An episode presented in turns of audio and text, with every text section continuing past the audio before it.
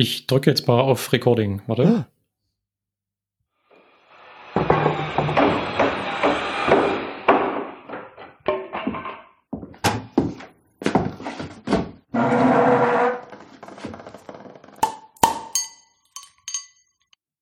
Ja, hallo Gregor. Guten Tag. Schönes Intro haben wir da. Das ist der Hammer. das ist der Hammer. Ich möchte mich gleich mal beim Theo bedanken. Theo von Sandstorm, ähm, meinem Co-Host bei Sandstorm, ähm, bei dem Sandpapier-Podcast. Der hat uns dieses schöne Intro gemacht. Finde ich ganz klasse. Ich vermisse ja noch Elektrowerkzeuge und Schmerzensschreie. Die Schmerzensschreie kriegen wir bestimmt noch unter. Wie war denn dein Tag so heute, Mensch, Gregor? Erzähl doch mal. Doch.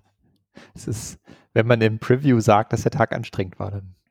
Du als guter Moderator fragst ja natürlich direkt nach, damit du den Rand live auf Band hast. Natürlich. Ach, es war, es war wieder sehr üppig. Es war wieder ein, ein, einer der anstrengenderen Beratertage. In der Beratermine. Und ähm, warum machst du nicht was anderes? Äh, ach, du weißt doch was. Ich bin zu gierig. Ich brauche das Geld. du meinst, du bist noch jung? Ja, aber weißt ja, das sind, sind diese Projekte und dann irgendwann graben die Zwerge zu tief und dann decken sie etwas Böses auf und dann kommen solche Tage wie heute zustande. Was hast du wieder mit Kobol gespielt, oder was? Ach, du weißt doch, äh, jetzt ist das doch alles ein People-Business, das heißt, selten ist die Technologie das Problem. Das ähm, ist aber eine als, Überleitung. Aber du als Arbeitsloser, du, du hast doch solche Probleme nicht mehr. Eigentlich gibt es bei dir nur noch schöne Tage. Ne? Du fährst den ganzen Tag mit dem Motorrad durch die Gegend und man hat Glück, wenn man dich mal nüchtern antrifft. Was für ein Ding. naja, aber das schließt sich ja so ein bisschen aus. Also ich bin da schon ganz verantwortungsbewusst mit dem Motorrad. Ja, das, ähm, das stimmt. So mit Motorrad und Alkohol, das ist ich bin da auch sehr vorsichtig. Gleichgewicht ja, mach dich auch nicht mit allem nach. Du bist ja durchaus mein Vorbild, aber nicht in allem. So, willst du behaupten, dass ich versoffen bin und du nicht? Ähm, das hast du gesagt. Mir heißt das ja Kundenakquise. aber nee, tatsächlich habe ich heute, war ich heute im Büro. Ähm, nicht, nicht mein eigenes, also ich, ich war quasi zu Gast und ähm, das war echt cool. Das hat echt mal wieder Spaß gemacht. Nach irgendwie, ich weiß nicht, wie viele Wochen ich jetzt nicht in einem Büro war. Das ähm, war extrem angenehm, muss ich sagen.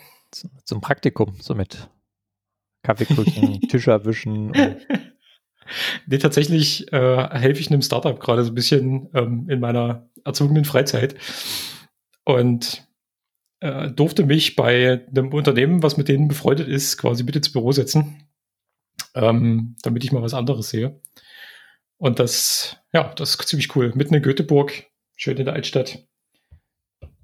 Hm. Der feine Herr. Mhm. Ja, ja, immer noch kaserniert, weißt du? Die systemrelevanten Leute, die müssen alle zu Hause bleiben. ich dachte, das war genau andersrum. Damit, ein, damit ein Geldautomat noch funktioniert, muss ich zu Hause bleiben.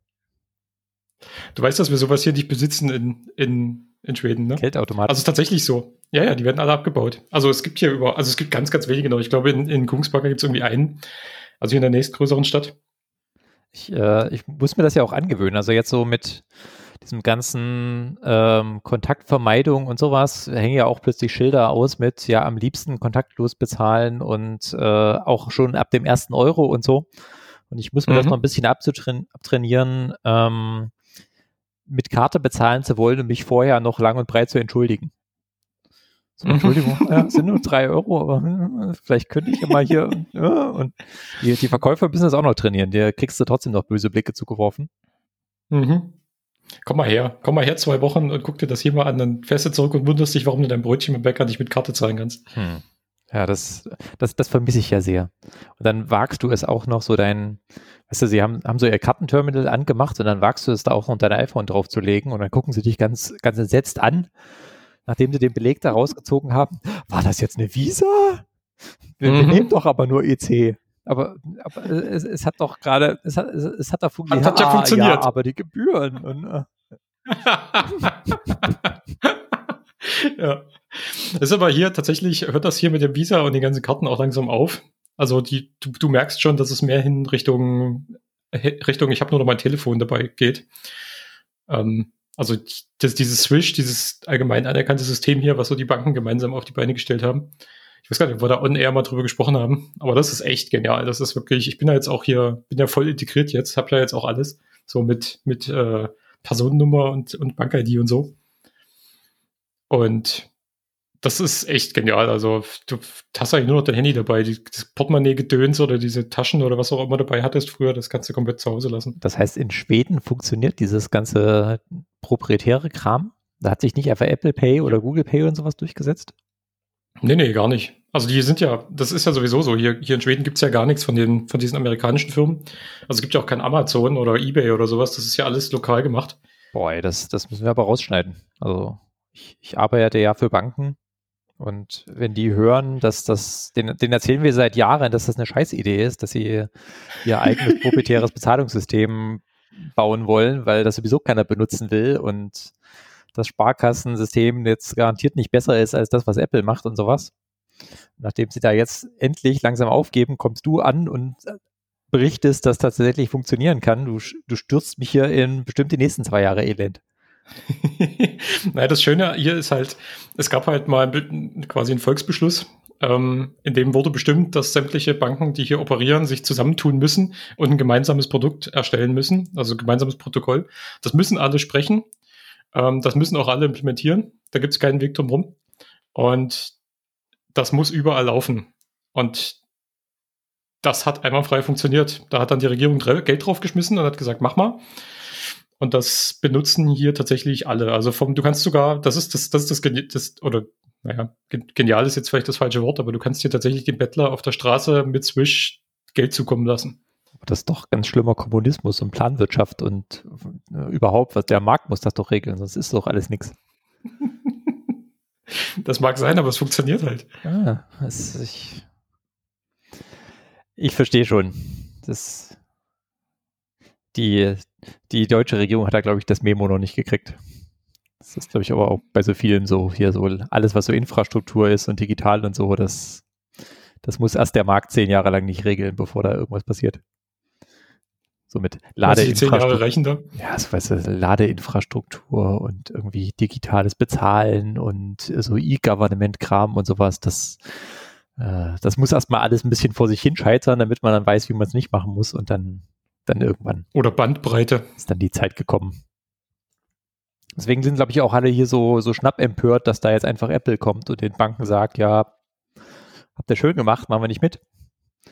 Äh, ihr dürft jetzt unseres nehmen oder dürft sein lassen. Dann ist es so, was? Nein, nein, nein, nein. Das ist, das ist übrigens gut integriert. Mach die API also, auf, Mensch. Ja. Das hier du ganz gut mit deinem iPhone also jetzt dieses halt NFC-Gedöns machen? Ich dachte, da gibt's, da haben die alle die Hand drauf. Oder hat da die Regierung auch einfach beschlossen, dass Apple das jetzt zu machen hat? Ich, ich weiß nicht genau, wer da was wie beschlossen hat, aber es funktioniert. Also du kannst mit deinem Viel iPhone da das Ding dranhalten ja. funktioniert auch. Genau, also, also ich habe kein iPhone, deswegen kann ich dazu, kann ich das nur spekulieren, aber ich habe noch niemanden mit iPhone gehört, der das nicht hat. Ähm, und da hier 99% der Leute mit iPhone rumrennen, ist das, ne, nehme ich mal an, dass das geht. Boah, ey, wir müssen, diese Folge darf nie erscheinen. Das ist, wenn das ein paar mehr hören, wirfst mich hier fünf Jahre zurück. Ich stelle direkt den Apple Pay wieder ein und dann muss ich hier wieder die nächsten zehn Jahre irgendwie mit Check bezahlen oder sowas. Na, du kannst das ja als zur Bedingung machen, dass du, du implementierst das gerne mit, wenn sich alle auf ein Protokoll einigen. Ja, nee, lassen wir das. Lass, lass, mal schnell das Thema wechseln. Das hat uns hört ja Gott sei Dank keiner, vielleicht hat es keiner gemerkt. was ist denn, was hast du eigentlich für ein Battle mit, mit Microsoft Teams? Ähm, ich leide ja so ein bisschen über unter die, so diesem Medien-Overflow. Also ich habe mal geguckt, was ich so an ähm, also ich habe mal geguckt, was ich so an VPN-Clients und so Unified Communication-Lösungen installiert habe. So mit hier so Cisco WebEx und äh, Microsoft Teams und irgendwelche Jitsi-Clients, was ja noch im Web wenigstens funktioniert. Und mhm. äh, ich, ich kriege mal ein bisschen die Krise, weil es, glaube ich, 30 verschiedene Kanäle gibt, auf denen ich irgendwie nach seltsam Nachrichten gu äh, gucken muss. Und bei den meisten habe ich mhm. mittlerweile die Notifications ausgestellt, damit ich nicht wahnsinnig werde. Ja. Aber der, der neue heiße Scheiß ist jetzt irgendwie so Microsoft Teams. Das ist natürlich voll geil, wenn ähm, so jede Bank dir jetzt endlich Zugriff auf ihr Teams gibt. Und du hast dann, dann plötzlich drei Team-Accounts bei dir drin und zwischen denen du nicht wechseln kannst. Wo du dich dann jedes Mal abmelden und wieder neu anmelden musst und sowas. Auf, auf dem iOS-App geht das lustigerweise. Und mit so diesem Microsoft Teams kannst du das irgendwie voll knicken. Und äh, ich äh, habe auch, glaube ich, den Fehler gemacht, dieses Teams mal auszuprobieren, so zu Zeiten, als Slack cool war. So vor, vor so drei, vier Jahren, wo das Ding echt noch so gar nichts konnte. Und ich glaube, das Vorurteil habe ich noch nicht ganz wieder abgestriffen. Das ist genau der, der Gedanke, den ich gerade hatte. Also wir haben irgendwie Teams damals eingesetzt. Ähm, oh, lass, mich, lass mich überlegen, 2015, 16 sowas, da muss das ganz neu gewesen sein. Da wurde das auch gerade mal kurz beworben von Microsoft. Ähm, und ich bin ja so ganz weit weg eigentlich geistig von so allen Microsoft-Produkten historisch gewachsen, weil irgendwie meine ersten Erfahrungen mit Computern hatten halt irgendwie so ein, so ein Windows 3.11 und das hat nicht funktioniert und dann bin ich halt auf Linux und das war's. Und äh, Teams war so der nächste Windows 3.11 Moment. Das hat halt nicht funktioniert, also weg davon. Und ich verstehe nicht, also jetzt wird das, ich das prügelt gerade von allen Seiten auf mich ein und scheint jetzt cool zu sein. Das, das, ähm, das Schlimme ist ja, dass das hat noch nie funktioniert, also weg davon. Das, das hat, hat Microsoft ja auch gemacht. Das hieß ja da vorher irgendwie mal Lync. Da durften wir das schon benutzen. Da hat das schon so, naja, im, so als ähm, Telefonersatz hat das eigentlich gar nicht so schlecht funktioniert. Also manche, manche Unternehmen haben das halt so als Ersatz für ihre TK-Anlage benutzt. Da hast du halt Lync gekriegt, so als Softphone-Client. Dann irgendwann ist das dann zu Skype for Business geworden. Hm, und ich wollte gerade sagen, das klingt doch eher nach Skype als nach Teams. Genau, und dann Was Skype, hat das jetzt miteinander zu tun? Skype for Business, das haben sie dann auch schnell wieder eingestellt und äh, treiben jetzt die Leute an Teams. Und das heißt, es ist jetzt quasi schon die, die dritte Lösung. Äh, Aber Teams ist doch so eine Art Chat-System, oder nicht? Also irgendwie Chat, irgendwie Chat mit Kontext oder sowas. Chat plus Telefonieren plus Wiki plus SharePoint irgendwie. Also haben sie irgendwie alles ineinander gefriemelt, was so irgendwie ging. Okay. Und, und, da, und Excel wahrscheinlich. Ja, gar, äh, ja, e-, Excel muss immer. Also wenn es keine Tabellen kann, dann ist es alles nichts. Läuft wahrscheinlich auf Excel, oder? Ach, also, also es sieht zumindest so aus. Also, das ist ja so ich finde die echt unwahrscheinlich hässlich. Das ist so, wenn du das unter macOS im Dark Mode hast, dann hast du da so schwarz auf lila irgendwas. Und ich finde, das, das macht schlimm Augenkrebs. Das äh, das Hübscheste ist es nicht, aber meine Kollegen benutzen es tatsächlich, ähm, ja, ich weiß nicht, ob sie es gern benutzen, aber sie benutzen es.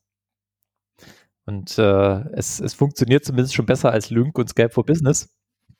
Aber trotzdem kann ich da den einen oder anderen Vorurteil noch nicht ähm, abstreifen und dieses ganze Channel-Handling, was sie ja, glaube ich, von, von Slack geklaut haben, finde ich da auch wesentlich unübersichtlicher also dann so in 30, 30 verschiedene Teams mit 40, jeweils 40 Channels bist, plus noch irgendwelche Privatnachrichten, die aber in einem ganz anderen Reiter auftauchen.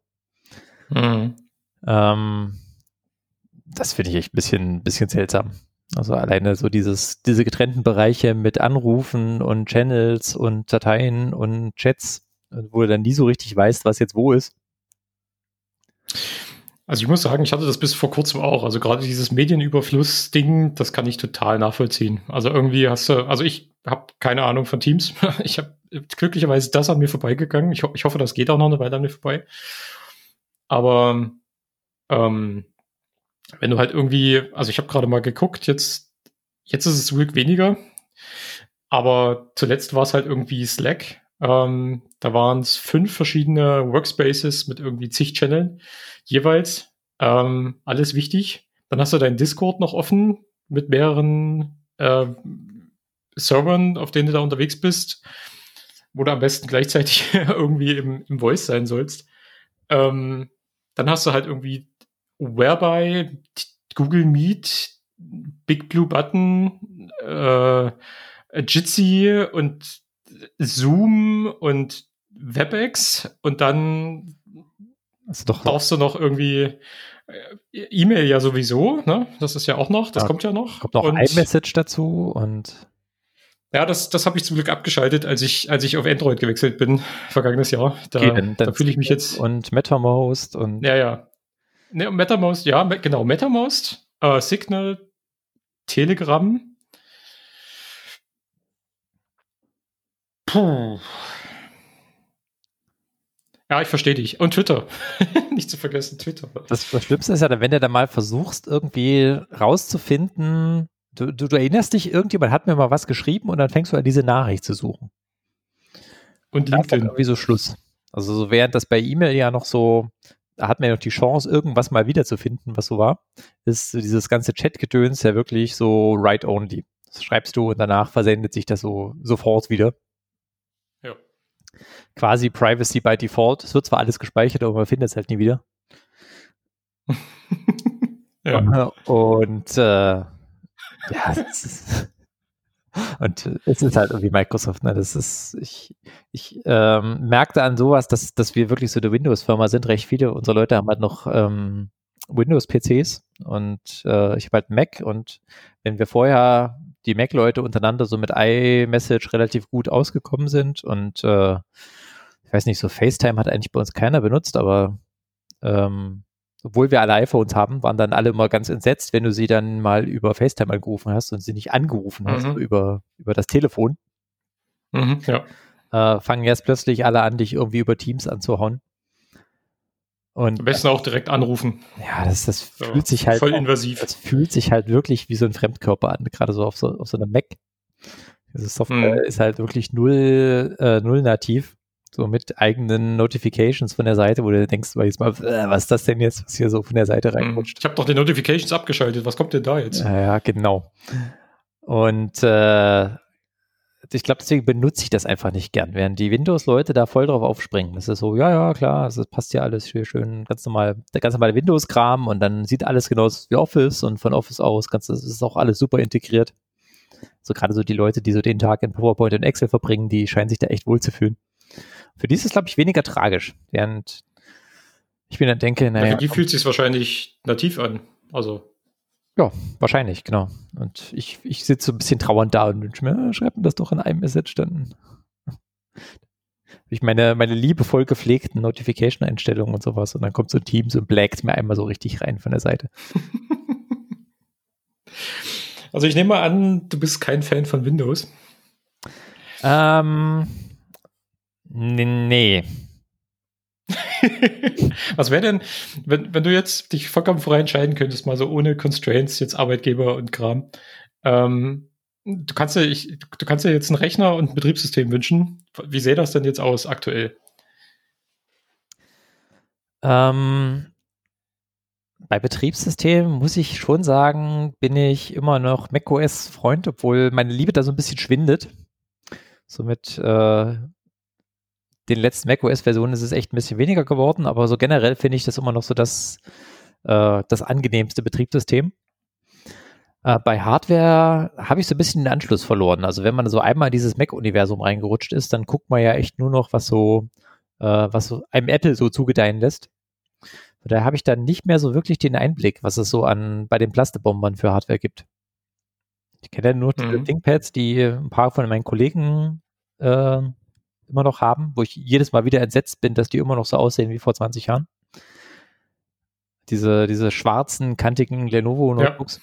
Diese T490 oder wie die aktuelle Ja, Version genau. gerade so ist. Da gibt es ja auch so ein paar Ultrabooks, die, die so ein bisschen, bisschen weniger nach Ziegelsteinen aussehen. Ja. Ich muss aber sagen, mir gefällt das. Also hardware-technisch, ich, ich bin zwischendurch immer mal auf die Lenovos rübergeschwappt. Ähm, und ich, also ja, diese T-Dinger, diese Business-Teile, die sehen halt wirklich aus wie so ein, wie so ein 90er-Jahre-Laptop. Aus einem Stück gefeilt und Ja, so ein, so, ein, so ein richtiges, fettes Stück Plastik. Aber wenn du hier auf diese X1 oder was, diese Carbon-Teile gehst, diese Ultrabooks, die sind auch schwarz, die sind auch aus Plastik, die sehen eigentlich so ähnlich aus, aber die fühlen sich geil an. Und was Arbeitsergonomie angeht, sind das halt super Geräte. Mhm. Also du kannst da halt, also ich meine, MacBooks waren auch mal gut, aber nie so gut. Und irgendwie, ich, also jetzt aktuell gerade sitze ich an dem 2012er MacBook. Und das ist halt einfach so die letzte Generation, die gut war. Meiner Meinung nach. Nein, da muss ich widersprechen. Also ich glaube, ich habe eins Mitte 2015, das war so das letzte, bevor das mit diesen Butterfly-Tastaturen und äh, losging.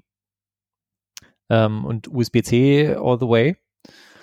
Und äh, da habe ich nach wie vor sehr viel Spaß dran. So langsam habe ich den Akku echt durchgerockt. Ähm, Aber die haben auch noch, du hast auch noch Thunderbolt und du hast irgendwie richtig USB-A und du alles. hast also mit Thunderbolt HDMI und richtige, richtige Tastatur mit es, richtiger Escape-Taste. Genau, da werde ich mal neidisch angeguckt, wenn ich so ein bei so ja. Beamer einfach so ein HDMI-Ding nehme und das einfach in meinen Rechner reinstecke. Oder das, das, das sind ja für mich die, das sind ja für mich die gleichen MacBooks. Also das ist ja so diese, diese letzte Generation, gerade schon Retina, aber halt noch, noch, noch, noch ordentliches MacBook äh, ja. mit richtiger Tastatur.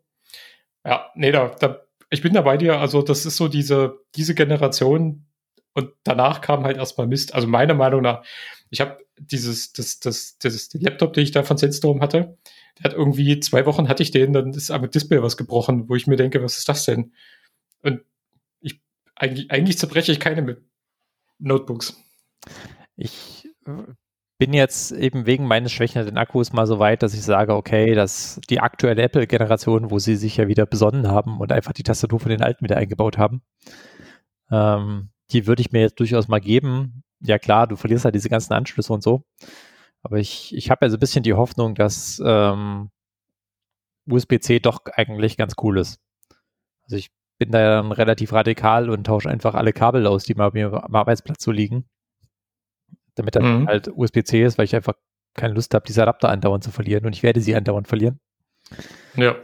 Ähm, das Einzige, wo ich so ein bisschen traurig bin, ist, ähm, ich werde die Adapter so schnell trotzdem nicht los. Also überall, wo ich jetzt unterwegs bin, haben wir jetzt die Leute endlich so weit, dass sie, dass sie aufhören, diese VGA-Anschlüsse auf den Tisch zu legen. Sondern dass da jetzt HDMI liegt und ich habe gesehen, wie lange das gedauert hat von VGA auf HDMI und ich mache mir keine Illusion, dass das mit USB-C genauso lange dauern wird. 20 hm, Jahre. Oder so. Garantiert. Und naja, da gibt es ja so Kinderkrankheiten, die man so von den, von den Macs hört mit, ja, du kannst nicht äh, auf der einen Seite laden und auf der anderen Seite HDMI reinstecken, obwohl es derselbe Anschluss ist. Das geht irgendwie gar nicht, weil dann wird dann irgendwie der Thunderbolt zu heiß und äh, der Rechner lüftet und na, na, na. Aber äh, ich bin gewillt, mir diese Kinderkrankheit mal zu geben. Ich, ich, ich leide quasi jetzt einmal, dann, damit ich in diese schöne neue Welt komme, dass ich äh, vielleicht wieder genug USB-Anschlüsse habe, weil zwei sind für mich auch zu wenig. Ich hätte dich echt nie für so einen für so einen Mac-User, so einen Mac-Power-User gehalten, so einen Mac-Gläubigen, so einen Apple-Gläubigen, ich, ähm, so ein Stevie. Das, ich war das auch nie. Also ich, ich ähm, liebäugel ja immer noch sehr mit Linux und habe auch quasi immer zumindest eine Linux VM da. Ähm, und ähm, ich weiß nicht, wenn ich, wenn, ich glaube, wenn ich die, wenn meine Infrastruktur nicht so krass darauf ausgelegt wäre, würde ich wahrscheinlich auch relativ schnell wieder auf Linux zurückgehen. Aber weißt du, wenn du so Arbeitgeber hast und sowas, dann äh, hat er natürlich auch keine Lust, dass sich da jeder sein Betriebssystem selber installiert und muss dann wählen. Mhm. Ja. Ähm, und ich scheue auch ein bisschen davor, weil ähm, ich mich durchaus daran erinnere, dass Linux so ihre, diese Bastelmomente hat, die ich zum Teil ein bisschen frustrierend finde. Wenn du jetzt, jetzt gerade mal was schaffen musst, jetzt muss gerade mhm. mal was schnell funktionieren und du fängst halt erstmal an, deinem Terminal rumzuhacken, um, damit das irgendwie funktioniert. Ein Kollege von mir ähm, ist tatsächlich mit Arc Linux, noch, äh, mit Arc Linux noch unterwegs. Und wir lästern immer sehr, dass äh, wenn er dann mal anfängt, in dem Meeting irgendwie sein dein HDMI-Kabel in den Rechner zu stecken, dass er dann irgendwie erstmal anfängt, sein Display-Mode zu ändern und äh, sein Laptop auch nicht einfach abziehen kann, weil sonst sein Display weg ist und bla bla bla.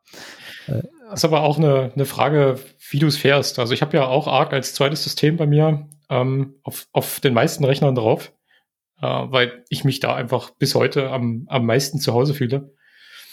Und wenn ich so im, ich sag mal, Produktivbetrieb bin und ich will einfach, dass der Scheiß funktioniert, ohne dass ich drüber nachdenken muss, dann fahre ich halt da drauf KDE, nehme das bisschen mehr Speicher in Kauf, was es frisst. Aber dann funktioniert es halt auch. Also gerade so Sachen wie Plug and Play oder sowas ist halt auf KDE einfach gelöst. Mhm. Ich, ähm, ich bin ja so ein GNOME-User Ähm, das ist aber, glaube ich, eher was Ästhetisches. Also ich konnte mich mit dieser, ähm, ja, dieser, dieser Plasteroptik von, von KDE nie so richtig anfreunden. Mit alles irgendwie, alles ein Tick zu grell und äh, mhm. also es war mir einfach so quietschbunt. Da fand ich GNOME das seriösere System. Ähm, Sagt der Mac-User. obwohl ich es schon ein bisschen nervig finde, dass äh, GNOME so, so hardware-hungrig ist. Und äh, mhm, inzwischen ja. GNOME 2 auf GNOME 3 ja auch äh, alles andere als, als reibungslos war. Wie heißt denn diese, ich, mit GNOME bin ich echt, da bin ich raus, weil GNOME habe ich echt nie wirklich benutzt. Aber es gibt doch diese, so ein Teil des GNOME-Teams, hat sich doch irgendwie, hat doch rebelliert und hat gesagt, wir machen nicht mit auf GNOME 3 und wir machen unser eigenes und spalten da was ab. Weißt, weißt du, wie das heißt? Nee, weiß ich auch nicht. Also es gab ja diese GNOME Shell, was ja die, die UI ist, quasi für die generelle Betriebssystem-UI, die so ein bisschen aussieht wie das, was Canonical da mal gebastelt hat. Mit so Seitenleiste links und äh, wo du so alles wie so ein Dock drin hast. Mhm. Und in der meisten Zeit nur ein Fenster vorne. Äh, dieses GNOME 2-Ding habe ich dann tatsächlich relativ schnell bleiben lassen. Einfach weil so meine GNOME 2 war das extrem speicherhungriger. Ich dachte, GNOME 3 wäre das. Die hatten ja dieses Unity. Bitte was? Die GNOME, GNOME 2 Shell? Ich glaube, es war GNOME 3. Also ich, ich hatte ja lange Zeit dieses äh, Ubuntu, die ja dieses Unity haben, und dann kam irgendwann GNOME 3, wo sie es dann mal dann doch haben sein lassen. Und ähm, dann hatten sie, glaube ich, dann einfach GNOME 3 am Start. Und irgendwann bin ich ja dann rüber gewechselt zu Fedora. Also man merkt schon, dass ich so leicht Enterprise-lastig unterwegs bin. Mhm. Ähm, die hatten ja auch dann GNOME einfach als Standardbetriebssystem, äh, als Standard, Standard UI.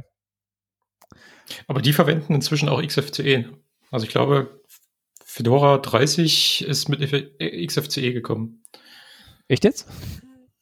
Ich, bin, ich habe ja einfach bin immer ziemlich sicher. Vielleicht ja. ist mir das einfach entgangen. Also ich weiß, das gab es schon immer mit XFCE. Mhm. Ja, wer weiß. Ich habe ich hab da ja mal einfach seit, keine Ahnung, Fedora 23 immer geupdatet. Und äh, vielleicht habe ich es verpasst. Vielleicht ist das mal die, der Schrei nach dem Clean Install. Der, der Fork von GNOME 2 heißt übrigens Mate. Ah, ja. Ja, ja, ja. Da gab es also, weil die GNOME 3 ganz doof fanden, haben die gesagt, wir machen nochmal was eigenes und haben dann GNOME 2 geforkt. Aber das ist auch Aber für mich tatsächlich, also da bin ich. Hardcore du als Hardcore-Arc-User bist du bestimmt so ein Tiling-Window-Manager, oder? Äh, benutze ich sehr, sehr gerne, ja. Ähm, aber mehr zum Spielen. tatsächlich, also zum, zum Rumspielen und, und cool sein. Ähm, ich habe tatsächlich inzwischen, also wenn ich produktiv arbeite auf einem, auf einem Linux-System, dann tatsächlich mit äh, KDE. Hm. Weil, weil ich glaube, bei mir ist auch dieses ganze GUI-Gedöns, also viele regen sich ja über dieses, über diese GUI von macOS auf, gerade wenn du so von Windows kommst. Und mhm. ich kriege da, glaube ich, auch recht wenig von mit, weil ich habe halt so eine Launchbar. Ich habe so Alfred als äh, ja. so als Base und einfach sagen, was du haben willst. Und der macht das dann irgendwie. Das heißt, ich klicke mich da selten durch Menüs durch. Und die Anwendung, die ich am meisten offen habe, ist echt das Terminal. Und dafür schätze ich macOS ja sehr. Das anders als Windows, die das dann irgendwie per Linux-Subsystem oder irgendwie dieser PowerShell ähm, so versuchen, dann also einigermaßen brauchbare Command-Line reinzukriegen. Bei macOS das einfach vom Aufklappen her sofort geil ist. Jetzt haben sie ja auch ja. irgendwie so ZSH als Standard ähm, und relativ viel mit installiert schon. Ähm, da ist einfach so, man merkt halt, dass da dieses BSD noch drunter ist. Und da habe ich mich immer sehr schnell einfach zu Hause gefühlt. Die haben so diesen Brew-Installer, da kriegst du halt Software drauf, genauso wie du es unter Linux gewohnt bist. Und das ist auch so ein Ding, deswegen könnte ich auch nie wieder zurück zu Windows. Also allein so diese Command-Line-Magic und Tools per Package Manager installieren, ähm, das würde ich einfach nicht mehr wissen wollen. Und da finde ich auch dieses, also ja, es gibt das Linux-Subsystem, ich weiß. Aber ganz ehrlich, da kann ich auch direkt Linux installieren, oder? Also, hm. ich habe über den Sinn nicht so richtig gecheckt. Also ich Benutzt du den Terminal, also benutzt du den normalen Terminal oder benutzt du iTerm? Ähm, ich schwanke. Also jetzt benutze ich gerade wieder iTerm. Hin und wieder ich da wieder einen Rappel und sage, ja komm, ist alles zu bloated, mach mal nur Terminal und dann fehlt mir dann doch irgendwie so dieses eine Feature von iTerm, was ich dann doch ganz gern wieder hätte. Mhm. Und dann bin ich ja wieder da. Also das ist tatsächlich meine, ich sag mal so, das allererste, was ich, was ich mir auf einem, auf einen frischen Mac draufhau, ist iTerm und dann Oh my, wie nennt man das? Oh my ZSH, Oh my C-Shell, Oh my Sish. Das sind so die ersten zwei Sachen, die ich installiere und dann Homebrew und dann den Rest. Ja. ja. Wobei das gibt es inzwischen für Windows wohl auch irgendwie Schokolade, irgendwas mit Schokolade. Ja, ähm, ist natürlich auch so ein Ding, ne, dass mittlerweile wieder mehr Entwicklung auf der Command-Line stattfindet. Also äh, so IDEs sind ja, kommen ja so ein bisschen aus der Mode. Mhm. Gehen ja jetzt alle wieder zurück zu Editors und viel Command-Line. Glücklicherweise. Da sind die, die Windows-User auch ein bisschen gekniffen. Ne? Also ich glaube, allein deshalb haben sie dieses Unix-Subsystem da mal rausgehoben, weil jetzt auf Node.exe doppelklicken dann doch nicht so der, die beste User-Experience war. Hast du, ähm, hast du mehr Erfahrung mit Windows? Kannst du über den aktuellen Zustand von Windows was erzählen? Weil da bin ich echt komplett raus. Es hat sich, es hat sich was getan. Also, ähm, sie fangen ja jetzt nun an, äh, relativ viel von den Tools, die man so gewohnt ist, mitzuliefern, damit man die nicht über so MinGW und sowas, also zum Beispiel Git hast du ja immer so über dieses, äh, wie hieß das doch gleich, diese, diese, diese Unix, Unix Shell, die man so installieren konnte boah, ich glaube, die Library hieß MinGW und die Umgebung hieß Sigwin. Sigwin. Ja. Das war also das, was, was, was du sonst machen musstest, um äh, so eine brauchbare Entwicklungsumgebung auf Windows zu bekommen, erstmal Sigwin installieren und die ganzen Linux-Tools nachziehen. Ähm, recht viele von den Tools liefert Microsoft jetzt mit. Also auch so ein SSH-Client und sowas für die Command-Line.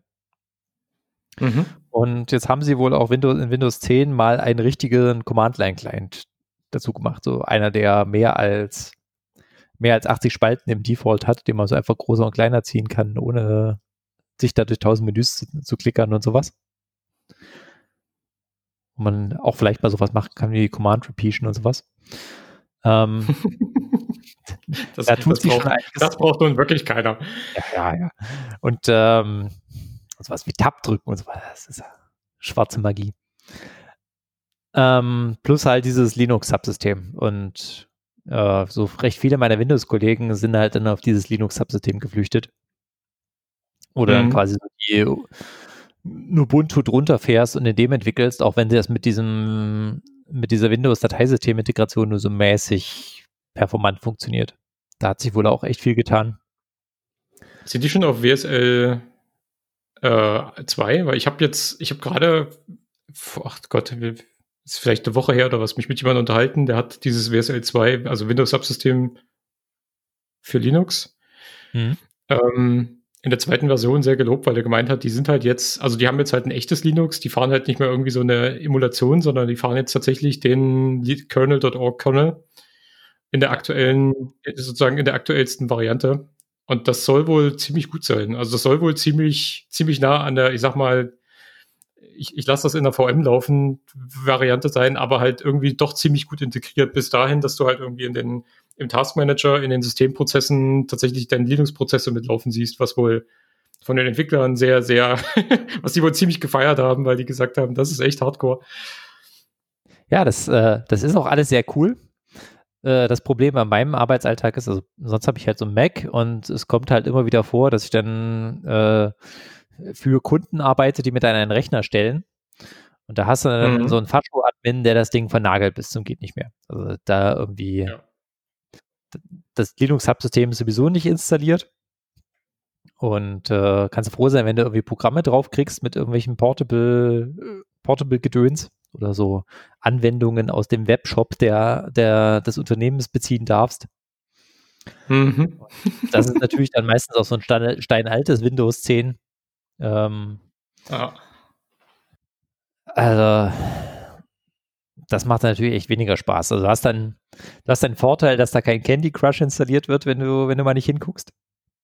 Das ist so, ich habe ja noch so privaten Windows abzocken und das ist so, mit jedem Update ist Candy Crush wieder da. Das ist deinstallieren, wie du möchtest.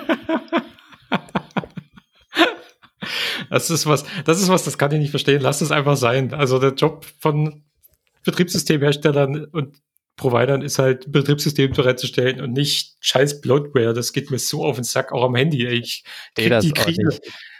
Äh, müsste auch recht meinen, Microsoft macht zwei Drittel ihres Umsatzes über Candy Crush. Also äh, warum sie da so hartnäckig hinterher sind, völlig unklar. Ja. Keine ähm, Ahnung. Also irgendwie ich, ich, ich gucke mir das ja nur von außen an, was dieses Microsoft so macht. Und ich muss sagen, also ich habe jetzt gerade, ähm, ich, ich bin da bei diesem, also habe so ein, so, ein, so ein Startup, was ich so ein bisschen begleite. Und die sind halt auf Azure und die machen halt äh, C-Sharp und, und ASP.NET. Das ist halt für mich eine komplett neue Welt. Ähm, zum Glück Core, also das, was ich auf dem, auf dem Mac in, äh, entwickeln kann. Ähm, und ich muss sagen, das fühlt sich echt geil an. Also das ist, das, das, das macht richtig Spaß. Das ist so wie, wie VS Code, weißt du? Das, das ist irgendwie, das, das fühlt sich nach, das funktioniert und, und ist stabil und sieht aus wie Zukunft. Und dann denkst du dir, wirst du so ein bisschen, wirst du so ein bisschen naiv und denkst dir, ach, weißt du, so ein Windows könntest du dir ja mal wieder angucken, so nach 20 Jahren. Ähm, und dann höre ich das von dir und denke mir so, oh Gott. Nein. Wie gesagt, ich, ich, mag da nicht der Maßstab sein. Ich kam, kam neulich zu einem Kunden, der mir dann so den, äh, einen, einen Windows 7 Rechner hinstellte. Ich dann so schon die Augenbrauen hochzog und dachte, hä, was ist denn das? Dann hast du so, ja. Ist das nicht out of support? Ja, sie, sie, sie waren wohl gerade bei der Umstellung und haben, haben jetzt nicht mehr genug Notebooks gerade. Und da haben sie dann die Ausrangierten irgendwie den externen hingestellt. Hm. Und ja, mein Windows 7 war ja ein stabiles Betriebssystem und so, aber da lupst du dann schon mal die Brauen. Und äh, ich, ich finde halt, ähm, ich finde halt die Microsoft-Anwendungen, die, ich, ich komme mit dieser, mit dem Design halt einfach nicht klar.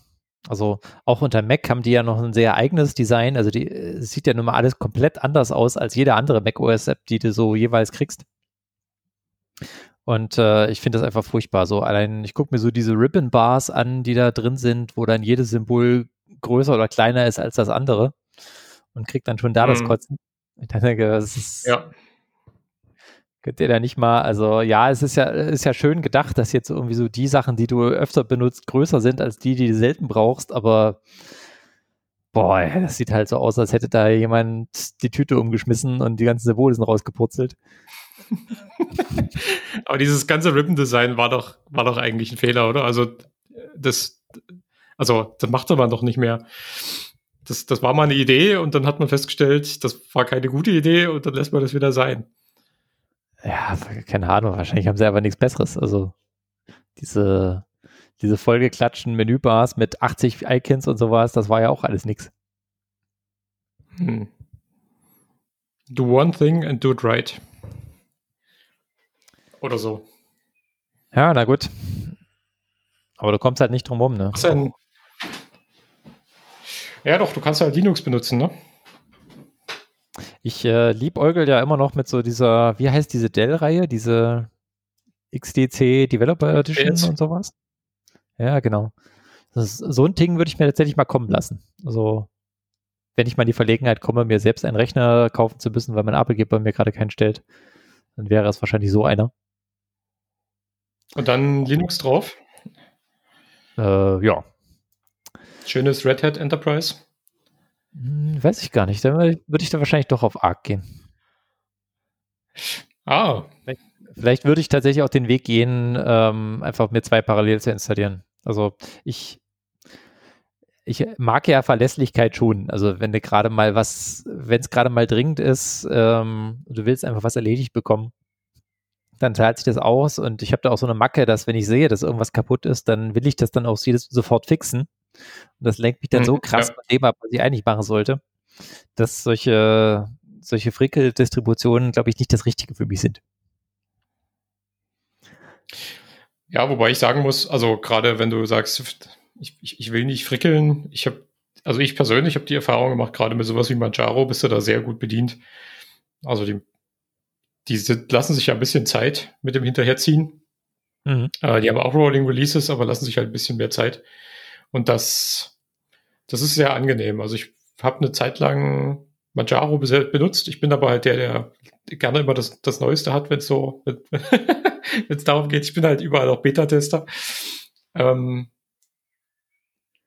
aber ich glaube, dass Manjaro, mit Manjaro hat man einen ganz guten Mittelweg zwischen ein stabiles System, aber halt trotzdem Arch. Das, das ist bisschen, ich, ich mag ja auch einen neuen Scheiß und ähm, das war der Grund, warum ich äh, Fedora bzw. jetzt äh, CentOS oder Red Hat Enterprise Linux sehr mag. Das sind halt so die Distros, mhm. wo es immer die neuesten Konzepte geht. Das kann jetzt irgendwie das kann jetzt gut sein, wenn du drauf stehst. Auf der anderen Seite wirst du dann immer der Erste, der mit sowas wie System.de und Firewall.de und sowas äh, geknechtet wirst. Ähm, aber wenn, wenn du so Tools möchtest, die so gut aufeinander abgestimmt sind und wo du auch mal so den, den, das ganz neue Zeug bekommst, ähm, dann ist das schon nicht verkehrt. So Findest du, dass System.de eine schlechte Idee ist? es, ich habe neulich, äh, neulich war meine Entdeckung, dass es sowas gibt wie ähm, das Systemd ein Temp-File, äh, ein Temp-File-Daemon hat, wo du dann mhm. konfigurieren kannst, welche temporären Ordner er dir anlegt. Weil jetzt irgendwie war, war Run äh, als Temp-File-System gemountet wird. Ja.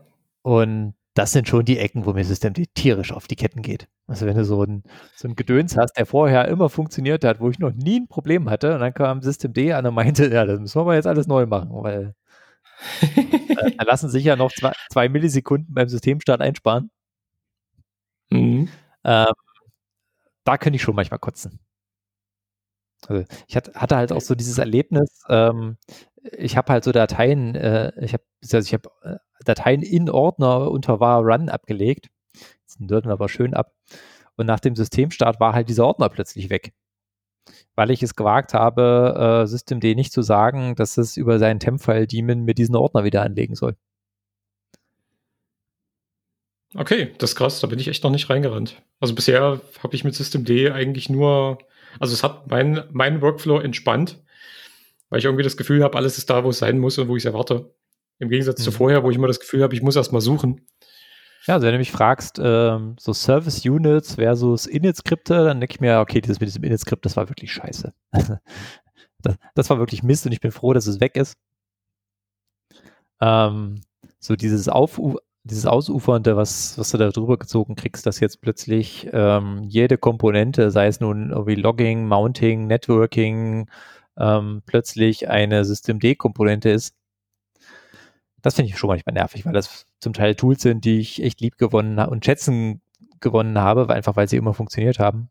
Und dann plötzlich mhm. irgendwie nicht mehr, weil Lennart Pöting wieder einer der Raffel gekriegt hat und meinte, dass diesen, diesen Use Case, der da vorher ging, der war ja schon immer scheiße und den unterstützen wir jetzt nicht mehr.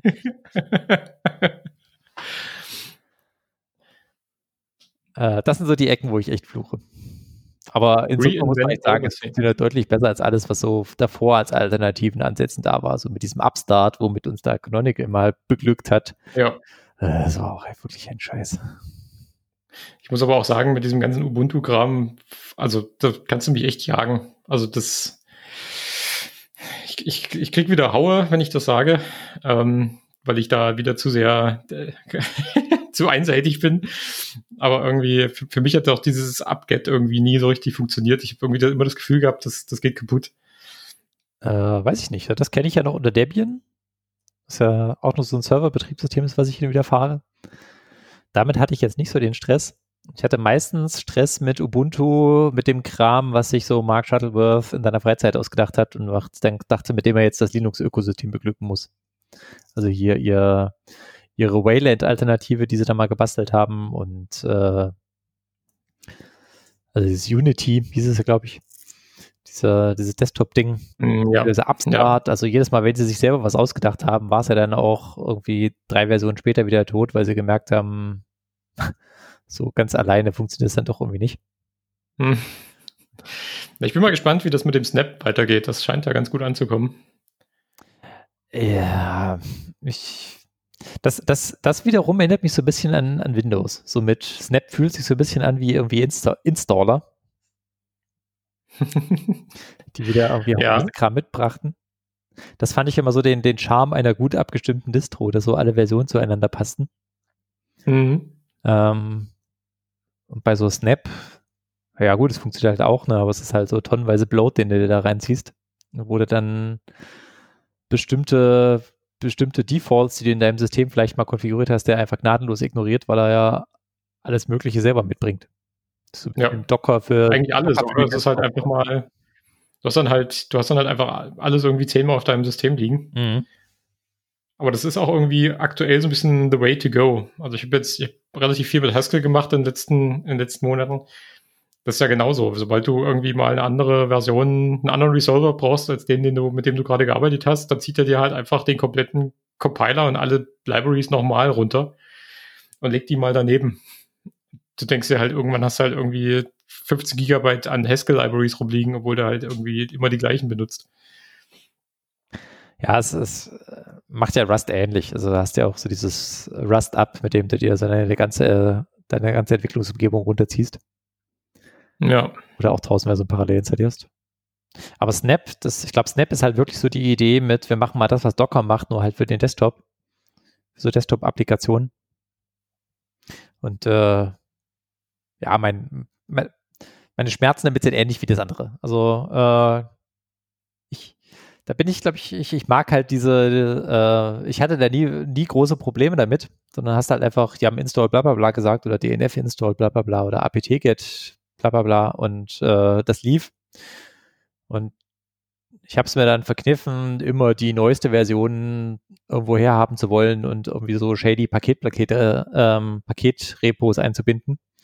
Und bin deswegen eigentlich schon nie so richtig auf die Fresse gefallen. Deshalb tut mir das, habe ich diesen Schmerz nicht, den der APT, äh, dieses Snap versucht zu stillen. Während wenn du, glaube ich, immer das Latest und Greatest haben möchtest, dann ist das vielleicht echt nicht verkehrt. Aber ist das so? Ist das in, in Snap immer Latest and Greatest? Ich hatte eher immer das Gefühl, dass die ein bisschen, also dass die nicht unbedingt gerade die neuesten Versionen reinschieben, sondern halt stabile Versionen und die können halt, also wenn mal wieder jemand der Meinung ist, da muss mal eine neue Version rein, dann kommt mal wieder eine neuere, aber ich habe auch irgendwie immer das Gefühl gehabt, die sind schon ein bisschen hinterher. Ich habe jetzt, ich glaube, zuletzt Discord und Slack und Bitwarden über, über Snap installiert. Und das waren zum Teil recht alte, also gerade Bitwarden war, glaube ich, wenn ich jetzt nicht ganz daneben liege, ich müsste mal nachgucken, aber ich, wenn ich nicht ganz daneben liege, war Bitwarden recht alt, tatsächlich. Also ich bin ja ähm. auch inzwischen, also wenn, wenn ich nach Paketen suche, die mir quasi weder Pac-Man noch das AOR liefern, AOR, ähm, dann schaue ich mich halt eher bei Flatpak um als, als Alternative, weil mir irgendwie, also dieses, dieser Gedanke, das kommt irgendwie zentral von Canonical, das finde ich irgendwie komisch. Also. Ja, vor allem, weil sie jetzt auch anfangen, den Kram für Low-Level-Sachen rauszudrücken. Also LXD, also diese Linux Container Environment, die liefern sie jetzt auch ja nur noch über Snaps aus. Ähm, also als Default auch im Betriebssystem. Okay. Ähm, da kommst du ja nicht mehr drum rum. Da musst du das ja da benutzen. Und dann gibt es auch nur noch das. Äh, klar ist das wahrscheinlich ganz cool für Canonical, weil sie dann sich darauf verlassen können, dass sie da bestimmte Versionen vorfinden. Ob der das jetzt als Entwickler oder als, als User wirklich nutzt, keine Ahnung. Da finde ich so ein bisschen diese, diesen Fedora äh, bzw. CentOS-Ansatz mit diesen Channels besser. Dass so bestimmte, dass du so deine Mainline-Distro hast und wenn du jetzt den doch lieber Postgres, keine Ahnung, 12 statt 11 haben möchtest, dann installierst du halt so den passenden Repo-Channel oder dann die dort abgestimmten Versionen von kriegst. Das ist ziemlich cool, ja. Funktioniert halt nicht für so jede kleine Anwendung. Also kannst halt nicht wegen jedem, also kannst wahrscheinlich schon, aber wahrscheinlich hat keiner Lust dann so für, keine Ahnung, jede Version von äh, Git oder so, dir einen extra Channel zu machen. ja, diese ganz kleinen Anwendungen, die kein Mensch benutzt. seid ihr eigentlich, benutzt ihr schon Git oder seid ihr noch auf, seid ihr noch auf SVN? Ähm, die meisten, also du meinst wahrscheinlich so die, die Banken, bei denen ich unterwegs bin. Ja. Die meisten sind tatsächlich mittlerweile bei Git angekommen, aber es gibt echt noch viele, die so diese ganzen Splitter, Splitter-Sachen drin haben. Also entweder so äh, abgefahrenere Git-Distributionen wie so Git, Bitbucket, die dann irgendwann auf Git zwangsmigriert worden sind, aber wo eigentlich noch irgendwelche anderen Konzepte drunter stecken. Ja, das ist Mercurial, oder? Äh, ja, war ja lange Zeit Mercurial und das Mercurial scheint ja gerade jetzt wegzusterben. Ja. Ähm, die schwecken ja immer mehr auf Git. Ähm, das gibt's noch. Also manche Banken haben auch tatsächlich noch so ein nacktes Mercurial benutzt und äh, recht viele haben tatsächlich auch noch Subversion. Mhm. Ich habe jetzt mit ähm, in dem über den Winter habe ich jetzt mal mit Darks gespielt. Mit Darks, was ist das denn? Äh, das ist quasi Git in, in, in Kategorien gedacht, also Git in Haskell geschrieben, also eine neue quasi. ähm, und das Schöne daran ist, es ist quasi, also jetzt, jetzt kommt, jetzt, jetzt kommt, Achtung, Achtung, ein bisschen Halbwissen. ich weiß nur, was möglich ist, ich weiß nicht genau wie. Ähm, du kannst nämlich jeden Commit einzeln rausnehmen aus deiner Commit-Historie. Und das ist schon, das ist ziemlich beeindruckend. Also wenn du jetzt sagst, du hast halt ein Projekt und in, keine Ahnung, Commit, Commit Hash ABCD123 ist ein Feature reingekommen, das du nicht mehr haben möchtest und du nimmst diesen Commit raus, funktioniert trotzdem deine gesamte Historie noch. Okay. Und das ist schon ziemlich beeindruckend. Also, es, also das war ja bei Git, glaube ich, einer der äh, Design, Design-Überlegungen, dass die History quasi heilig ist und dass man da, dass es echt schwer ist, die zu verändern. Das ist jetzt bei denen das Feature, dass das genau das einfach ist, weil sie das doch cool finden. genau, ich gucke gerade mal. Also, genau, was du halt auch hast, ist wie so eine Art Cherry-Picking. Dadurch kommt halt so eine Art Cherry-Picking. Das heißt, wenn du sagst, du hast ein, du hast ein, ein Pull-Request in deinem, ähm, zu deinem Repository und das, der besteht halt irgendwie aus 20 Commits und dir gefallen aber halt irgendwie 18 davon, findest du cool, aber zwei halt nicht und die sitzen halt irgendwo mittendrin. Kannst du halt sagen, die beiden hätte ich gerne nicht und den Rest würde ich nehmen. Ja, ah, okay. Das kann ich wiederum verstehen, dass das eigentlich ganz cool ist. Ja, das ist tatsächlich ziemlich cool. Um, also kann, kann man ja bei Git auch machen, dann machst du das halt irgendwie über, ähm, über Squashing und sowas, aber das ist ja auch fast schon wieder History Rewriting und naja, benutzt halt kaum einer. Mhm. Also das bei, bei, also Darks benutzt halt quasi, nennt das Patches, also wir nennen das nicht Commits, nennen das Patches. Ähm, und du kannst halt ja, das ist so deren, deren Main-Feature ist eigentlich, dass du, dass es quasi ein Patch-Tree ist. Jedes File ist sozusagen so ein Patch-Tree. Und der, den kannst du quasi neu schreiben, wie du möchtest. Und kannst das halt quasi dir vorstellen, wie so, wie so einzelne, einzelne Scheiben deines Baumes, die du halt einzeln rausnehmen kannst und der Baum funktioniert trotzdem noch. Ich muss da mal, vielleicht muss ich das nochmal nacharbeiten und nochmal gen genau erklären können. Ähm, vielleicht machen wir auch nochmal eine Folge zu Versionskontrolle und wie man das ri nicht richtig macht. Niemand weiß, wie man das richtig macht. genau, deswegen machen wir eine, eine, eine, Folge zu, wie man es nicht richtig macht. Alle außer Linus Torvalds haben keine Ahnung. Und da, da, da würde ich das mal vorbereiten, weil ich finde das schon sehr beeindruckend und die, die Darks-Community ist ziemlich eingesprochen. Es ist natürlich, ist, ist nicht groß, quasi im Haskell-Umfeld extrem weit verbreitet. Aber die, die schwören da sehr drauf. Und die Community insgesamt hat, wie ich finde, einige ziemlich coole Ideen, wo man mal reinhören kann, zumindest mit so einem halben Ohr, auch wenn man damit gar nichts zu tun hat. Aber ich, ich glaube, man muss schon sagen, dass Git sich krass durchgesetzt hat, oder? Also auch ja. diskutiert schon keiner mehr, wenn du sagst, neues Projekt, dann nehmen wir halt Git. Und mittlerweile ist das ja auch so tief in mancher Software drin, also so Paketmanager, wo du halt äh, Pakete direkt aus einem Git-Repo installieren kannst oder sowas. Versuch das mal mit deinem Subversion-Repo und ähnlichem. Das ist auch nur ein Trend, geht auch vorbei. Das ist wie mit diesem Internet. Ja, wer weiß. Ähm, ich glaube, das letzte Wort ist ja nie gesprochen, aber das Bauchgefühl habe ich schon, dass wir die nächsten zehn Jahre jetzt erstmal Git machen. Fände ich auch nicht ganz so schlimm. Also ich muss sagen, ich mag Git. Ähm, ich hab, hab auch, mag auch die Idee, dass sie jetzt quasi anfangen, nochmal über die, so ein bisschen über die Syntax nachzudenken. Es gab jetzt irgendwie ein Git-Version, also ein Git-Commit, ein Git-Versions-Update. Ähm, haben wir wieder dieses Halbwissen. Ich habe es auch nur irgendwo am Rande gelesen, ähm, dass sie quasi angefangen haben, so Sachen wie Checkout minus B, um einen Branch zu erstellen, ist eigentlich irgendwie nicht so richtig cool. Und ähm, dass du quasi irgendwie neue Commands bekommst für Branching ähm, und so, dass sie da so ein bisschen das Interface anpassen wollen. Halte ich für keine schlechte Idee. Ich, solange sie mir mein Interface belassen, also solange sie quasi nur Features hinzufügen und nichts wegnehmen. Ja, das stimmt. Also so ein paar, so ein paar explizitere Commands wären, glaube ich, echt nicht verkehrt. Ähm, ich hatte so ein angenehmes Erlebnis, dass äh, neulich oder heute gab ich mal so ein Git-Pull ein und da fiel dann Git ein mit, ob ich nicht mal konfigurieren will, ob ich bei einem Pull einen Merge machen möchte oder einen Rebase. Dachte, oh, mhm. Oh, endlich. Das, das hat mir gefehlt.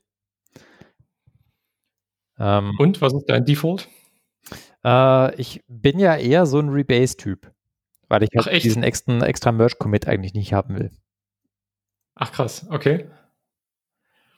Ich, ich, bin, ich bin ziemlich militanter Mercher. nee, ähm, ich äh, finde die History einfach schöner, wenn du rebased. Mm. Überzeugt mich.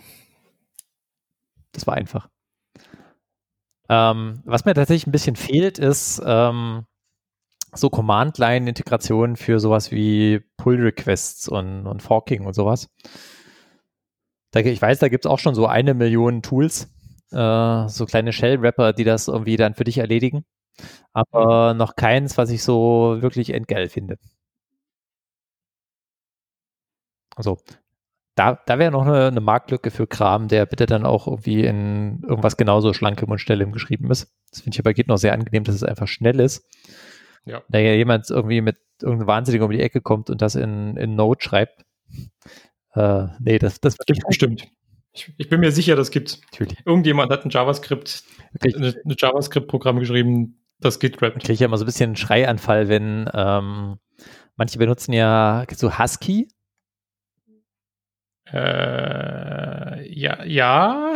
Husky ist so ein, so ein Tool, was dir ähm, Commit-Hooks quasi generiert. Also hast du dein NPM-Projekt, ja, ja, machst dein NPM-Install und dann fängt er an dir Commit-Hooks zu machen für deinen Code-Meeting und sowas. Ja. Und äh, du checkst dann mal ahnungslos so ein Projekt aus und machst mal NPM-Install und sowas, willst es dann benutzen und patcht mal so ein File und willst das wieder einchecken und dann rennt plötzlich Husky los und startet dir einen Node und fängt an, deinen ganzen Code durchzulinden und sowas. Mhm. Ja. Das ist so der Moment, wo ich jedes Mal einen Schreikampf kriege. Das ist ja dann auch asozial langsam ist. Das, das, was bei Git immer cool war, dass du da einfach die Dinge einfach snappen und du nie wartest auf irgendwas. Das zerlegt ja sowas wie Husky halt immer sofort, wo ich dann auch direkt immer aus Trotz renne und diese Commit-Hooks wieder lösche. Ja, jetzt weiß ich, wo ich das kenne. Wir hatten das jetzt auch gerade in, in einem Projekt, ähm, wo es auch genau um, um Formatierung ging. Und für mich ist halt Formatierung irgendwie, ich habe ich hab in meinen Editoren immer eingestellt Format und Save. Das ist für mich einfach der Default. Und lass mich in Ruhe mit dem Kram, mach das einfach Format und Save und dann sprechen wir alle dieselbe Sprache und fertig. Genau, das, das, ist so ein Tool, das gehört einfach in den Editor oder in die IDE oder weiß der Geier was rein. Das können Sie meinetwegen sehr gerne auch einfach quasi festbacken in die, in den Editor oder in alle Editoren und sagen, das, das ist jetzt halt so, wir einigen uns mal auf den Standard. Wir wollen doch eh alle formatierten Code und fertig. Don't mention the war, weißt schon. Tabs und Spaces und so. Tabs war 90er, das machen wir nicht mehr. Ah, da, du wärst überrascht. Das, ja, ich, allein, dass das noch die Vim-Standardeinstellung ist, findest du so viele Konfigurationsdateien, wo das dann irgendwie kreuz und quer ist. Weil irgendjemand Wim das aufreißt und da reinschmeißt. Ist das echt, ja? Ich, ich weiß es nicht. Habe ich lange nicht, habe ich lange nicht, nicht quasi un, unbearbeitet benutzt. Ich äh, bin ja auf, ich verwalte ja recht viele Server und nicht auf allen habe ich dann mein, meine Dot-Files. Das heißt, ich, manchmal passiert es mir auch, dass ich dann einfach unüberlegt ein VI aufmache und da Tab drücke und eigentlich erwartet, dass er vier Spaces reinmacht, aber äh, du dann wirklich einen, einen Tab drin hast, was dann jedes Mal so ein What the fuck Moment ist, wenn du die Datei mal mit was anderem aufmachst und merkst, ne, hm, sieht ja ganz anders aus. Warum wohl? was ist das denn? Acht Leerzeichen, was ist denn hier los? Ja.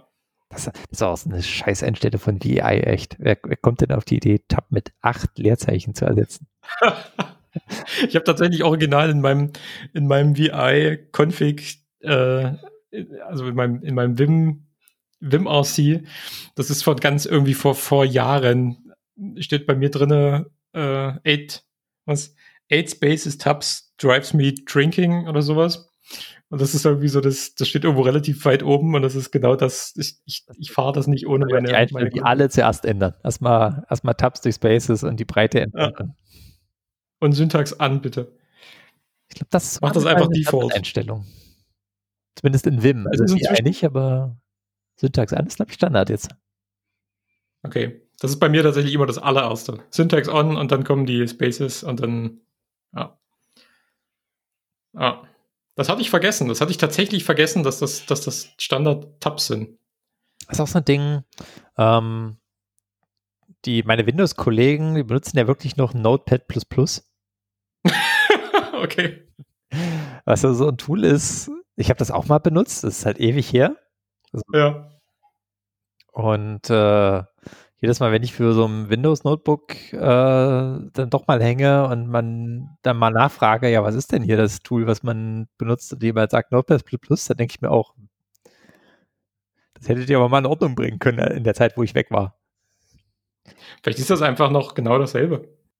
Ja, das ist wahrscheinlich das, äh, das VI unter Windows. Das, das werden wir auch in 30 Jahren noch alle benutzen. Aber da gibt es ja jetzt auch NeoVim. Also, was, vielleicht gibt es ja irgendwann Neo Notepad. Note Erklär doch mal, Notepad was ist der Unterschied zwischen NeoVim und Vim?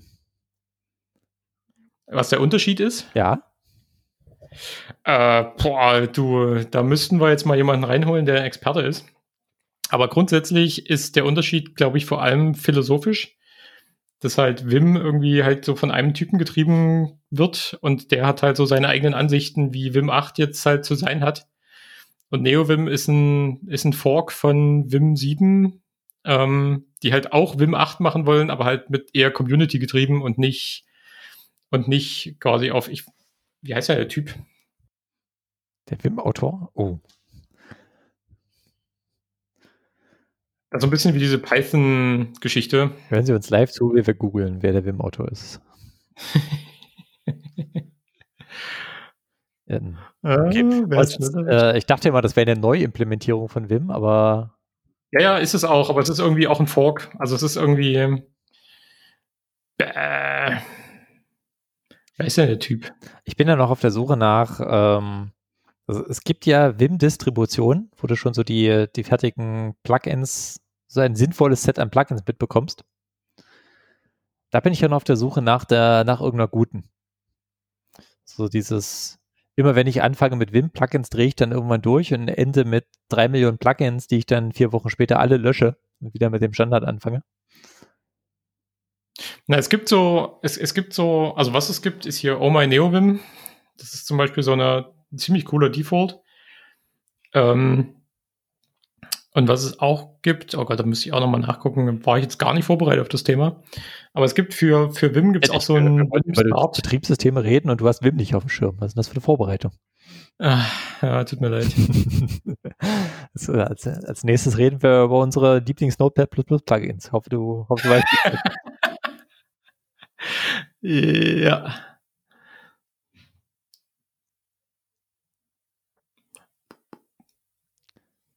Okay, keine, keine Wim-Distros. Schalten Sie auch beim nächsten Mal. Ja, nee. Es ist irgendwie, keine Ahnung. Also ich weiß, dass man jetzt in NeoVim kann man, kann man Plugins in Haskell schreiben.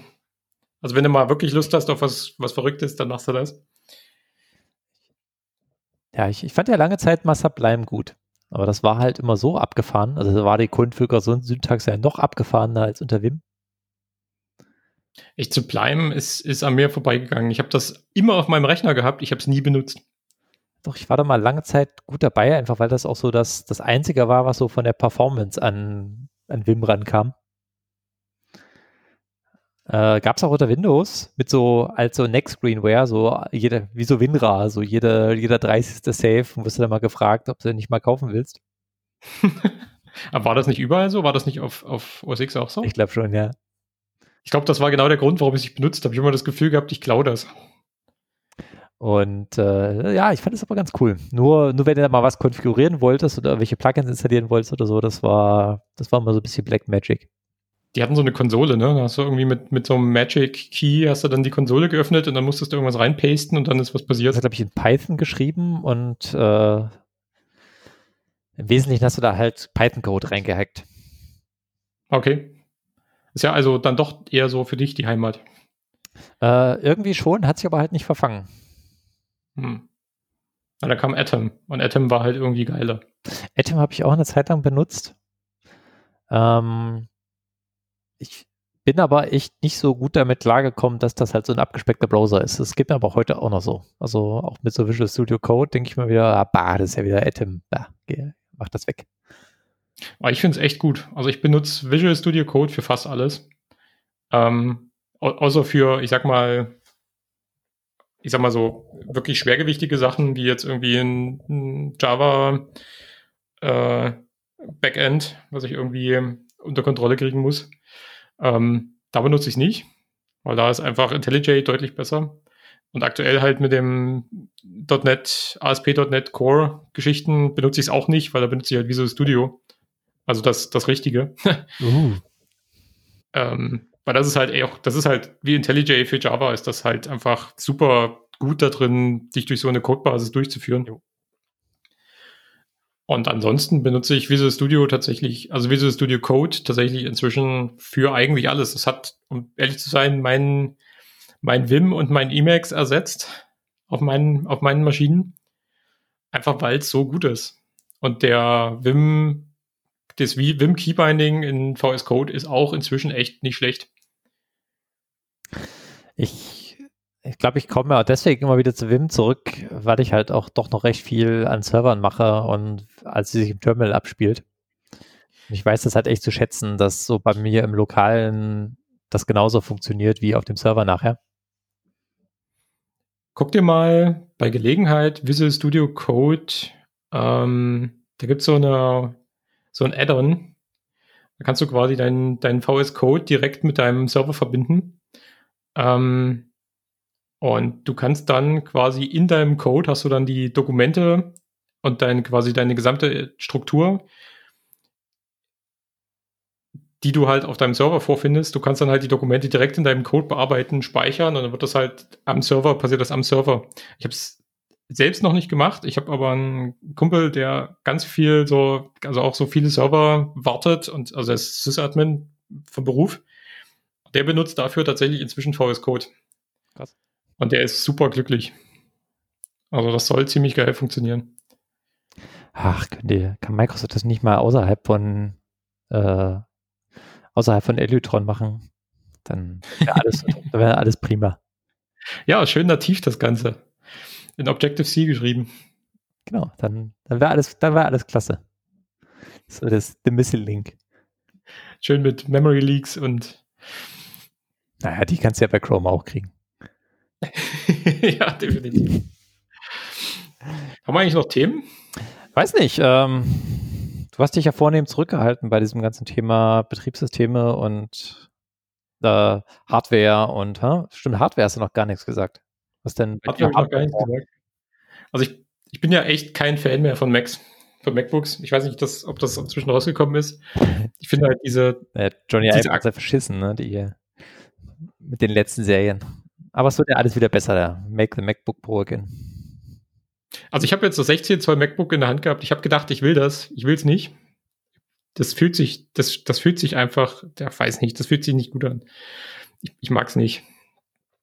Ähm, und damit stehe ich bestimmt so ein bisschen als Außenseiter da, weil ich habe viel, viel Gutes gehört darüber. Aber ich habe das Gefühl, ich mache es kaputt und ich brauche nicht noch größere Touchbar. Ich, äh, ich liebäugel sehr mit dem 13 Zoller, der erst rausgekommen ist. Oh, das. Das muss ich mir nochmal angucken. Da habe ich meine Finger noch nicht dran gehabt.